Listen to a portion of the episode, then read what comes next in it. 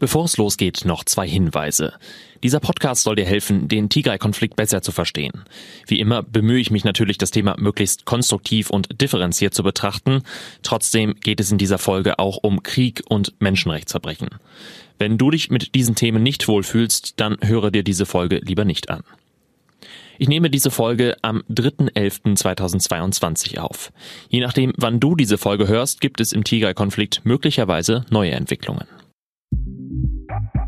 Anfang hat der Konflikt in Tigray noch eine sehr große Aufmerksamkeit gehabt und das ist dann mit Beginn der Ukraine-Krise tatsächlich total verschwunden.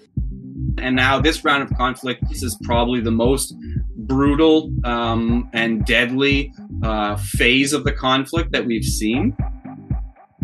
Es ist extrem aufwendig und sehr langwierig, ähm, Informationen aus der Region zu verifizieren. Afrika. 55 Länder. Konstruktiv und differenziert. Das ist der 55 Countries Podcast mit Julian Hilgers. Hinrichtungen, Massenvergewaltigungen, Zerstörung. Für viele Menschen im Norden Äthiopiens ist das seit nun fast zwei Jahren Alltag.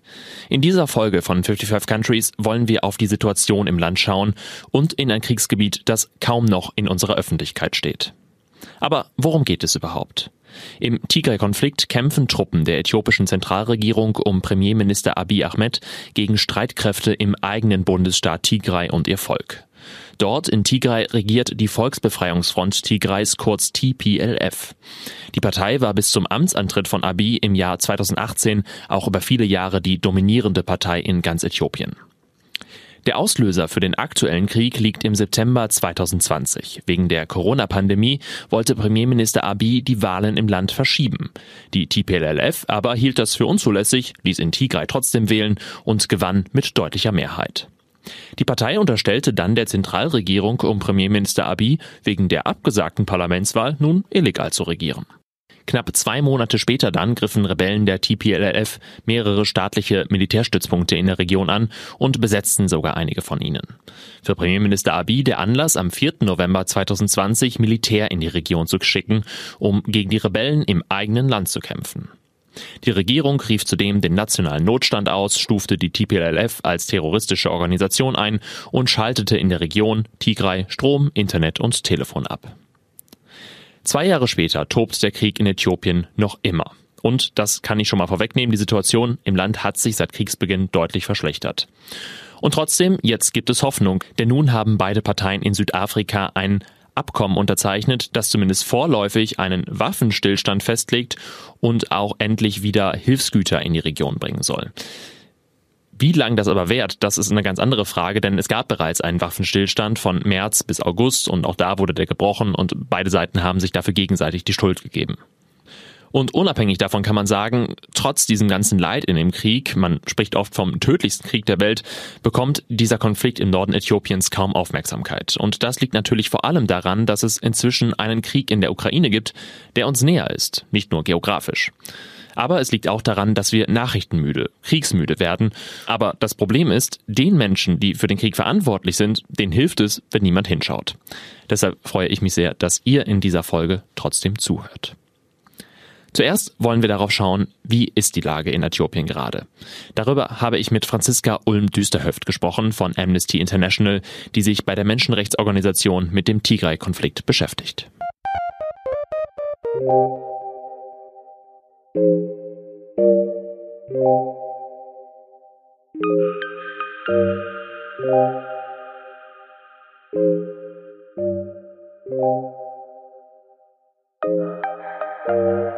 Wenn es um den Tigray-Konflikt geht, dann hören wir ja immer wieder von Menschenrechtsverletzungen. Das klingt auf jeden Fall nicht schön, aber irgendwie auch sehr abstrakt. Können Sie mal erklären, mit was die Menschen im Norden Äthiopiens eigentlich so konkret klarkommen müssen aktuell?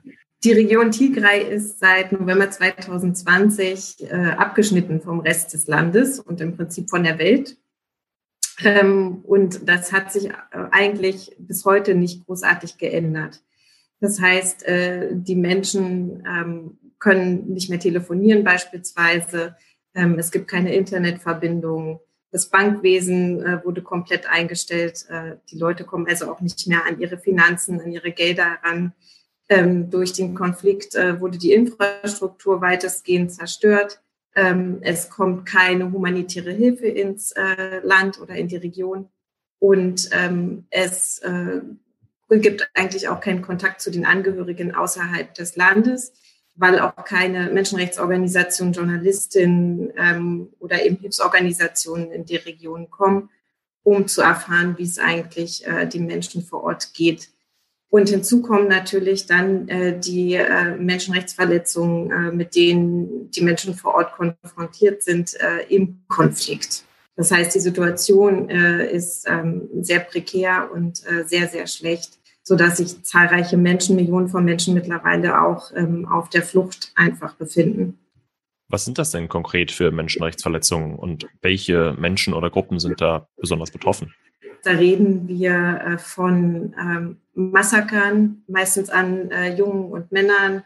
Wir reden, an, reden von sexualisierter Gewalt an Frauen, also Vergewaltigung ähm, aber auch ähm, Verstümmelung der Geschlechtsorgane ähm, durch Einführen von Gegenständen, häufig auch vor der Familie, ähm, um die Gemeinschaften eben, die es vor Ort gibt, zu zerstören und dann äh, Gebiete auch kontrollieren zu können stärker. Wir reden von äh, Verhaftungen, massenhaften Unterbringungen in äh, kleinen Gefängniszellen, ähm, von Folter, wir reden auch von Angriffen, äh, neuerdings vor allen Dingen Luftangriffen, wodurch eben zahlreiche Zivilistinnen auch äh, zu Tode kommen. Und dann gibt es auch immer wieder Angriffe auf die Infrastruktur. Und das diese Menschenrechtsverletzungen dokumentieren wir nicht nur in Tigray, sondern auch in den benachbarten Regionen von äh, Tigray, auf die sich der Konflikt ausgeweitet hat. Was für die Region Tigray nochmal erschwerend hinzukommt, ist, ähm, dass wir dort tatsächlich eine ähm, richtige Kampagne ähm, versuchter ethnischer Säuberung auch ähm, dokumentiert haben. Ähm, das heißt, dass, dass es dort Bestrebungen gibt, äh, durch äh, Behörden und Sicherheitskräfte, ähm, Tigrayerinnen ähm, aus der Region West-Tigray zu vertreiben ähm, und genau diese Region dann äh, der, der Nachbarregion Amhara zuzuschlagen. Wenn wir auf diese Menschenrechtsverletzungen gucken, welche Seiten verüben die denn oder wer mehr? Es ist ja auch immer so eine Frage von, von Gut und Böse in solchen Konflikten. Lässt sich das überhaupt klar sagen oder was fällt Ihnen da auf? Also es gibt in diesen Konflikten gibt es keine Guten und keine Bösen. Es gibt Konfliktparteien und ähm, alle Konfliktparteien äh, begehen Menschenrechtsverletzungen in diesem Konflikt in Nordäthiopien. Alle diese Konfliktparteien ähm, haben willkürlich äh, getötet, haben massakriert, haben, ähm, haben sexualisierte Gewalt eingesetzt, ähm, um Gebiete zu kontrollieren, äh, um Gemeinschaften zu kontrollieren. Ähm, tatsächlich gibt es natürlich Unterschiede im Ausmaß. Also all diese ähm, Taten, die ich da aufgezählt habe, sind äh, ja Kriegsverbrechen. Ähm, aber äh, was wir eben in der Region äh, Westtigray dokumentiert haben durch ähm, die Sicherheitskräfte ähm, von Amhara und äh, die Behörden von Amhara, ähm, sind tatsächlich Verbrechen gegen die Menschlichkeit. Das heißt, es geht nochmal etwas ähm, darüber hinaus, ähm, weil sich diese Verbrechen tatsächlich explizit gegen eine Bevölkerungsgruppe richten. Und äh, da darf man auch nicht vergessen, ähm, dass in diesem Konflikt durchaus auch äh, die verschiedene Herkunft eine Rolle spielt und diese äh, Menschenrechtsverletzungen auch stets begleitet sind mit ähm, rassistischen Beleidigungen und Verunglimpfungen. Ähm, genau, also alle begehen äh, Menschenrechtsverletzungen. Ähm, die äh, äthiopische Seite jetzt gerade auch durch die Luftangriffe ähm, nochmal eine höhere Schwere, würde ich sagen. Wie hat sich jetzt die Lage seit dem Kriegsausbruch 2020 verändert? Stellen Sie da fest, dass es schlimmer geworden ist? Wird es vielleicht besser? Kann man da irgendeine Entwicklung feststellen? Also insgesamt ist die Situation schlimmer geworden, weil die Region seit 2020, seit November 2020 eben abgeschnitten ist vom Rest der Welt und äh, Millionen von Menschen einfach auf äh, Nahrungsmittelhilfe eigentlich angewiesen wären. dadurch, dass ja auch die Infrastruktur und, äh, und auch äh, das Bestehen der Felder äh, zerstört wurde. Ähm, und dadurch, dass es ja Millionen von Menschen auch gibt, die sich auf der Flucht befinden ähm, und aber gar keine Hilfe ins Land gelassen oder in die Region gelassen wird. Also insgesamt ist die Situation für die Menschen äh, wesentlich schlimmer geworden in den zwei Jahren. Jetzt haben Sie gesagt, die Region ist seit zwei Jahren eigentlich abgeschottet, es gibt kaum Kommunikation. Wie kommen Sie denn dann als Organisation überhaupt an Informationen aus dem Land oder wie schwierig ist das, Informationen zu bekommen?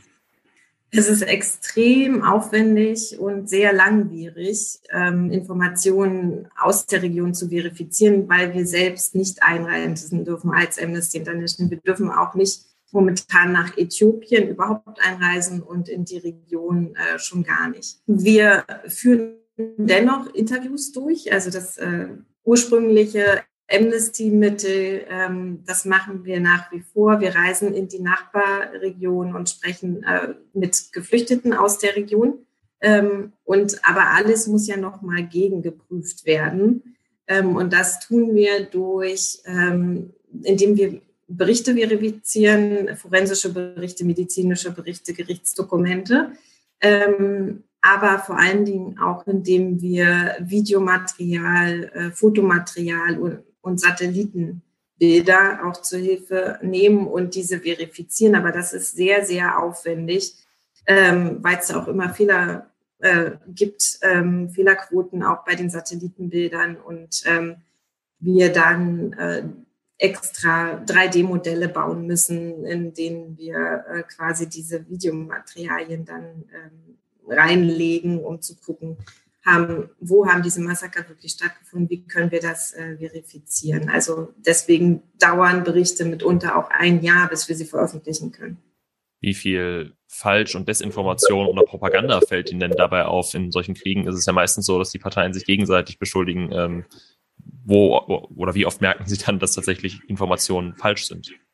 Es ist nicht so, dass die Informationen, äh, die wir bekommen, ähm, jetzt völlig andere Tatsachen quasi darlegen. Es hat im Laufe des Konfliktes eine Verrohung stattgefunden der Sicherheitskräfte. Das muss man einfach, äh, muss man einfach so sagen. Und dies gepaart mit ähm, absoluter Straflosigkeit für ähm, Vergehen an äh, Zivilistinnen. Das heißt, dass äh, sich gerade Sicherheitskräfte, äthiopische Sicherheitskräfte, ähm, sich immer häufiger auch dabei filmen, wie sie einfach Menschenrechtsverletzungen begehen wir sehen jemanden erschießen oder sogar verbrennen bei Öfen, äh, genau. Und dann stellen sie diese Taten äh, selbst ins Netz ähm, und ähm, sind quasi stolz darauf. Von daher ist eigentlich der Zugang an, an Informationen ist da, aber trotzdem muss dann verifiziert werden, ob das tatsächlich so stattgefunden hat und ähm, ob das jetzt äh, von den äthiopischen Sicherheitskräften oder aus der Re Region Amhara oder auch von den eritreischen Sicherheitskräften äh, durchgeführt wurde. Sie haben ja von Amnesty gemeinsam mit Human Rights Watch im März einen großen Bericht veröffentlicht, was, was die Menschenrechtsverletzungen angeht. Hat denn diese Arbeit etwas Nennenswertes gebracht bis jetzt? Also es ist leider nicht so, dass wir äh, den Bericht äh, veröffentlicht haben und äh, daraufhin haben die Kampfhandlungen aufgehört. Das äh, kann man nicht äh, so als direkte Folge ableiten. Ich glaube, Amnestys Rolle ähm, ist vor allen Dingen Menschenrechtsverletzungen zu dokumentieren für auch eine eventuelle Strafverfolgung später, denn äh, ich bin der festen Überzeugung, dass es ohne eine ähm, Aufarbeitung, auch eine, eine juristische Aufarbeitung, ähm, keinen Weg in die Zukunft geben wird, keinen Weg in, in eine friedliche Zukunft.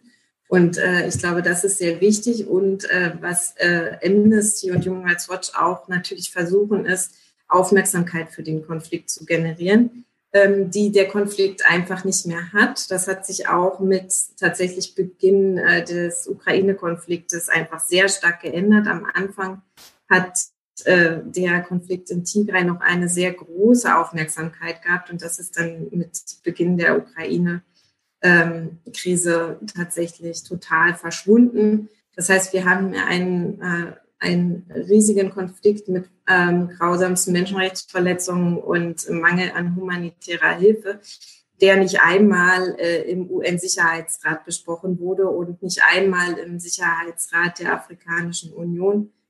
Und ähm, ich, ähm, ich glaube schon, dass wir es schaffen, Aufmerksamkeit zu generieren. Und ähm, äh, was wir auch damit äh, versuchen, ist natürlich ähm, Länder international auch äh, zu lobbyieren, ähm, international unabhängige ähm, Untersuchungsmechanismen auf die Beine zu stellen, wie eben durch den UN-Menschenrechtsrat. Kommunizieren Sie dann auch direkt mit der äthiopischen Regierung? Oder wenn ja, wie läuft das dann ab? Ja, Amnesty International versucht mit allen Regierungen auf der Welt äh, zu kommunizieren. Ähm, und alle Regierungen bekommen auch immer äh, unsere Veröffentlichungen, die wir, ähm, die wir planen, vorab und erhalten immer Gelegenheit, auch diese nochmal zu kommentieren und ähm, manche tun dies, manche nicht. Ähm, jetzt in, in der äh, letzten Zeit äh, gab es keine Reaktionen mehr von der äthiopischen Regierung. Ähm, das war eben, das hatte ich ja geschildert, zu Beginn des Konfliktes noch anders. Da gab es auch Reaktionen der Regierung auf unsere Berichte. Ähm, am Anfang, als Abiy Ahmed äh, die Regierung äh, übernommen hat, gab es eine äh, starke Kommunikation eigentlich. Ähm, da wurde Amnesty auch aufgefordert, Gesetzesvorhaben zu kommentieren und dergleichen mehr. Das hat jetzt im Konflikt sich einfach sehr stark geändert.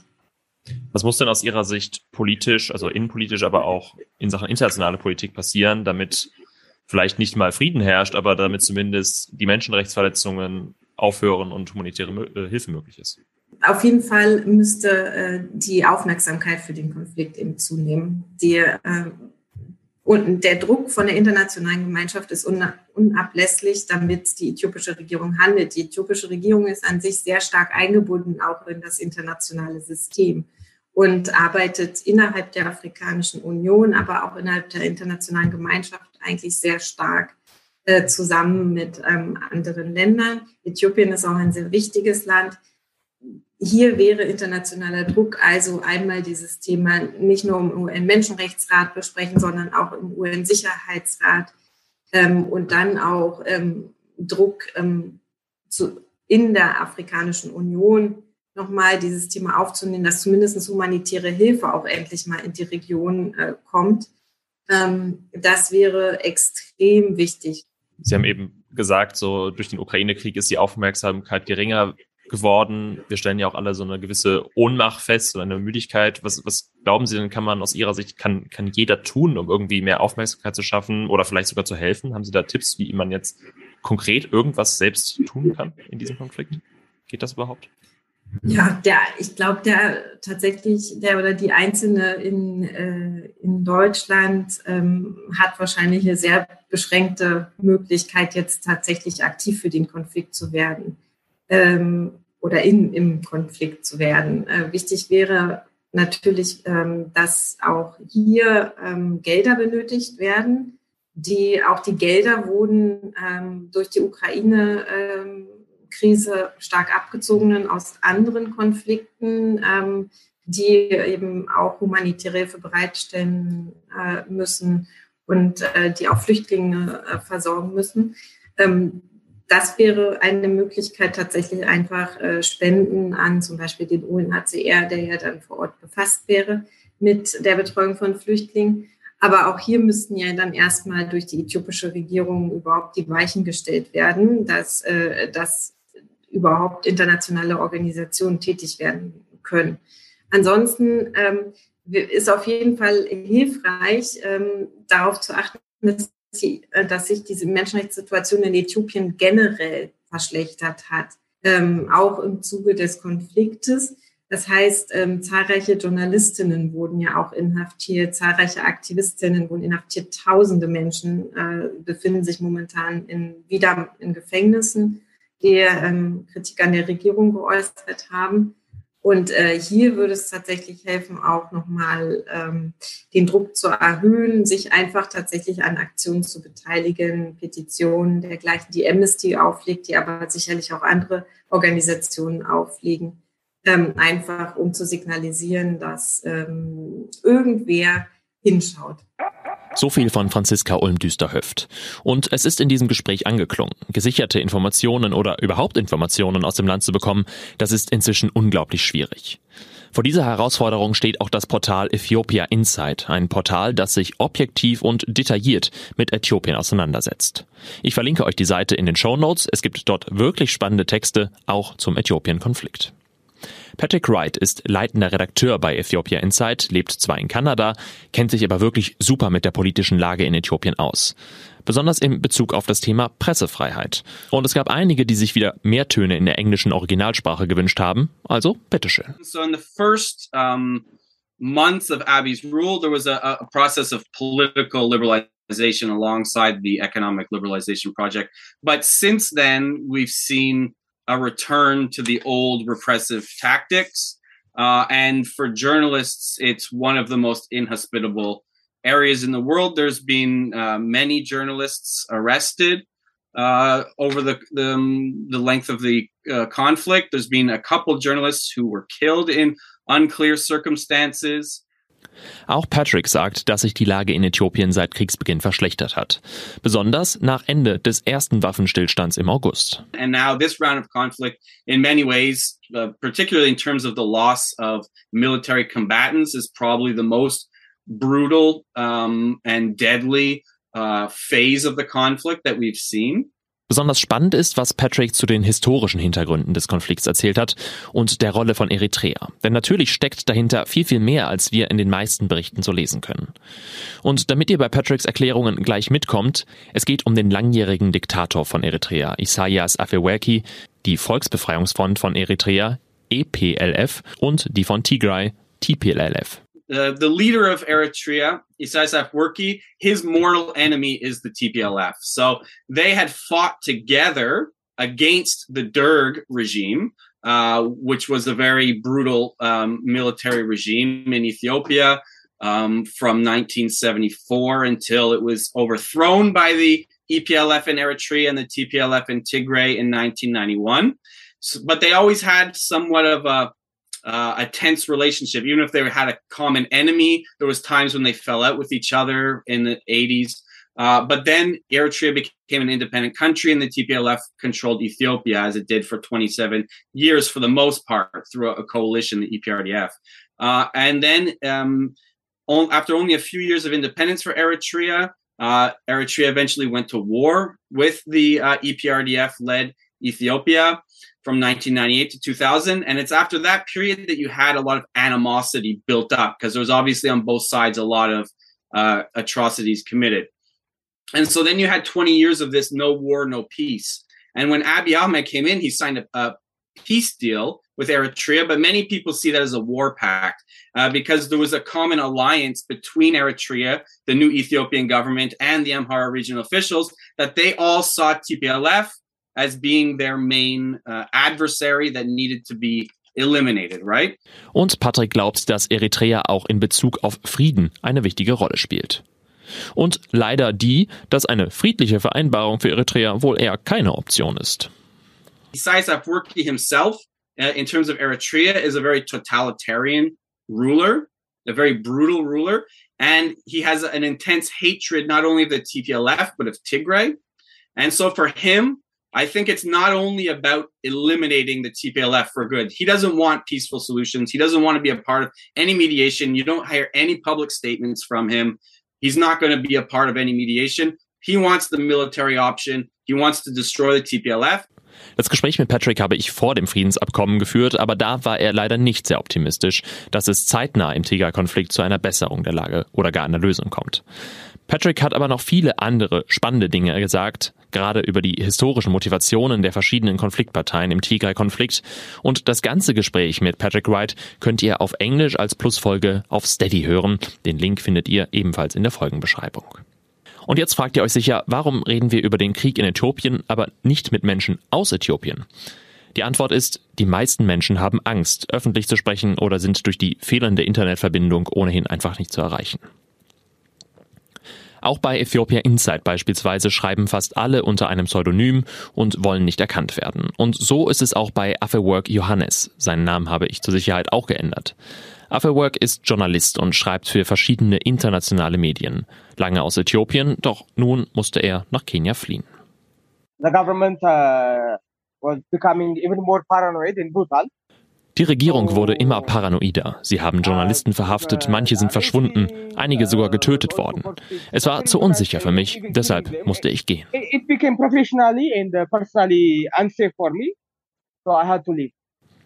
Er berichtet trotzdem aus dem Exil weiter über den Konflikt in seinem Heimatland, auch wenn es schwierig ist, an Informationen aus dem Land zu kommen. Any little help or any little difference I can make, um, I'm engaged in it. So, uh, Jede kleine Hilfe, jeder kleine Unterschied, den ich machen kann, dazu bin ich bereit. Die Opfer sollen sich nicht alleingelassen fühlen. Es ist unsere journalistische Pflicht, über sie zu berichten. Uh, have a duty to. Trotzdem, auch Afework ist nicht optimistisch, dass es ein baldiges Kriegsende gibt. Und gerade deshalb appelliert er auch an die internationale Gemeinschaft und fordert mehr Aufmerksamkeit für den Krieg in seinem Land. So I would wish that um, there's some real penalties. Ich wünsche mir, dass es echte Strafen für die Verantwortlichen gibt, nicht nur irgendwelche allgemeinen Statements. uh, generic statements. Sowohl Afework als auch ein anderer Kontakt aus Äthiopien haben mir zudem von den anderen Dimensionen erzählt, die der Krieg hat. Die Diskriminierung zwischen den verschiedenen Volksgruppen im Norden hat wieder zugenommen, der Tourismus im Land ist komplett eingebrochen, das Land ist in einer Wirtschaftskrise. Dazu kommt auch noch die anhaltende Dürre in Teilen von Äthiopien. Was bleibt also von dieser Folge? Die Situation im Tigray-Konflikt hat sich zwei Jahre nach Kriegsbeginn eher verschlechtert als verbessert. Die humanitäre Lage ist alarmierend, der Konflikt und seine Folgen betreffen inzwischen nicht mehr nur den Norden des Landes. Da könnte man nun sehr frustrierend abschalten, aber ich halte es da wie der Philosoph Karl Popper, es gibt zum Optimismus keine vernünftige Alternative. Und es gibt hier Ansatzpunkte, zum Beispiel das Abkommen für einen Waffenstillstand und humanitäre Hilfe, das nun zwischen der äthiopischen Regierung und den Rebellen in Tigray verabschiedet wurde. Und auch die Afrikanische Union und die Vereinte Nationen sind hier involviert. Das ist durchaus ein kleiner, aber ein sehr wichtiger Schritt. Und auch wenn dieser Konflikt oft sehr weit weg von uns scheint, ihr könnt euch informieren, ihr könnt Aufmerksamkeit schaffen und ihr könnt spenden. Und ich bemühe mich natürlich auch bei 55 Countries weiter, diesen Konflikt für euch im Blick zu halten. Das war es jetzt aber erstmal für diesen Monat. Wenn euch der Podcast gefällt, dann abonniert ihn gerne in eurer Podcast-App und die Kanäle auf Instagram oder Twitter. Und teilt diese Folge wirklich gerne und erzählt euren Freundinnen und der ganzen Familie davon. Gerade bei Themen wie in dieser Folge ist Aufmerksamkeit eben wirklich sehr wichtig. Und zum Abschluss noch ein paar Worte zur 55 Countries Umfrage. Viele von euch wünschen sich häufiger neue Folgen, zum Beispiel alle zwei Wochen. Aktuell schaffe ich das einfach nicht, aber ich denke für das kommende Jahr darüber nach. Und es gibt ja auch noch ab und zu Bonusfolgen, wie nun mit Patrick Wright von Ethiopia Insight. Die Folgenlänge von 20 bis 40 Minuten scheint für euch bis jetzt ganz gut zu passen und auch die Themenvielfalt scheint bisher gut anzukommen. Das freut mich natürlich sehr. Einige haben mir auch Themenideen geschickt, da sind wirklich auch spannende Sachen dabei, das schaue ich mir an. Macht das gerne weiterhin, schickt Feedback, gerne auch, wenn ihr etwas nicht so gut findet. Dieser Podcast soll ja schließlich besser werden. Das alles geht bei Instagram oder Twitter oder über 55countries at julian-hilgers.de. Alle Infos gibt es wie immer natürlich auch in der Folgenbeschreibung. Das war's für den November. Wir hören uns dann am 5. Dezember wieder. Bis dahin, macht es gut. Tschüss.